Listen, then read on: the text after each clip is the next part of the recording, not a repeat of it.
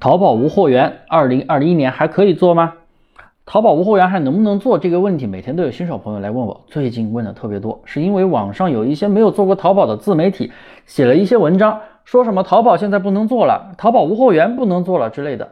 其实早在二零一零年，十年前我开始做淘宝的时候，身边就有人跟我说，淘宝不好做了，电商饱和了，不好做了。然而电商却在不断的发展，不断的在升级，从早期简单的搜索电商。发展到兴趣电商，还有到现在的什么社交电商、短视频电商、自媒体电商，不断的在跨阶段。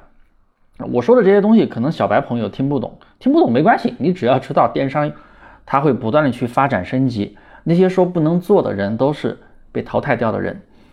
我也来讲一下，为什么这些人要去发这些言论，那肯定是动了自己的蛋糕，想要推广自己的东西。正好一出一些不好的东西，赶紧去打压啊！不，不管是淘宝还是说拼多多平台，甚至抖音平台、京东平台、亚马逊平台，都一样。任何电商平台都是。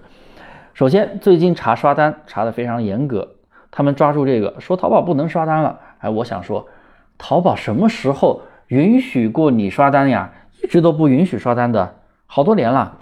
每年快到双十一的时候，刷单侵权。呃，违规等等，它都是严查的，每年都这样。做淘宝超过一年的朋友应该深有体会，每年的双十一前期这段时间都是非常严的。像你做淘宝店群啊，有一些朋友疯狂的刷动销，全店动销，你的店铺能不被扣四十八分，能不被封店吗？那肯定会被封店呀。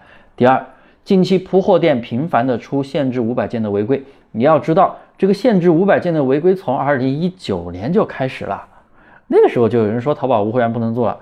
然而现在发展的越来越好，因为所谓的淘宝无货源，你要知道，你只要按照规则去走就行了。然后总会有一些牛逼的人会去推出一些牛逼的玩法，像现在动销，你几年前有动销吗？没有吧？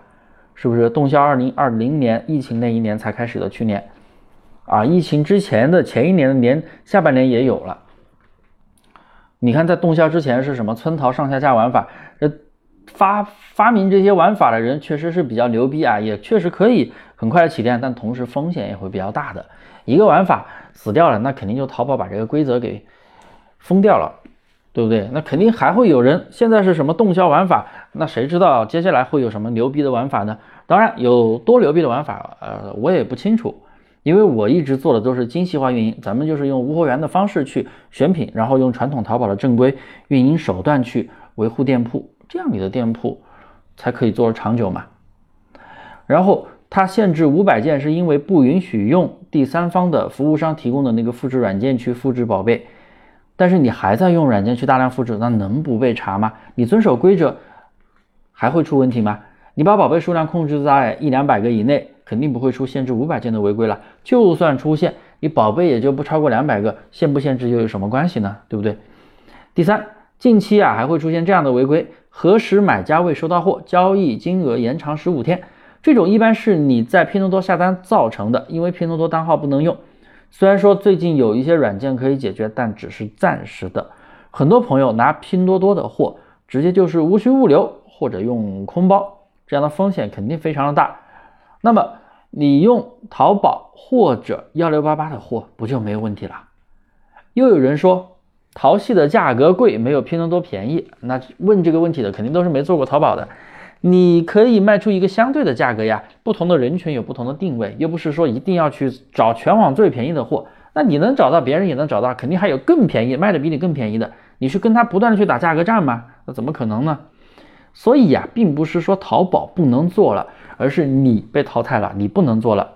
不只是淘宝，任何平台都是啊。就像亚马逊，前段时间封了中国区的多少个账号啊？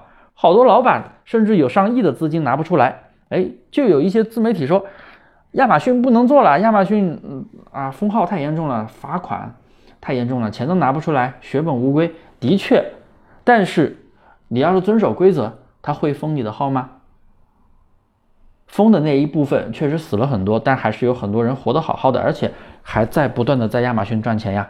所以任何平台都是你只要遵守规则，一定不会出问题。任何平台都是，不仅仅是淘宝。好了，大家可以订阅我的专辑，添加我的微信大猫五三八三，有问必答，每天分享淘宝无货源精细化运营课程。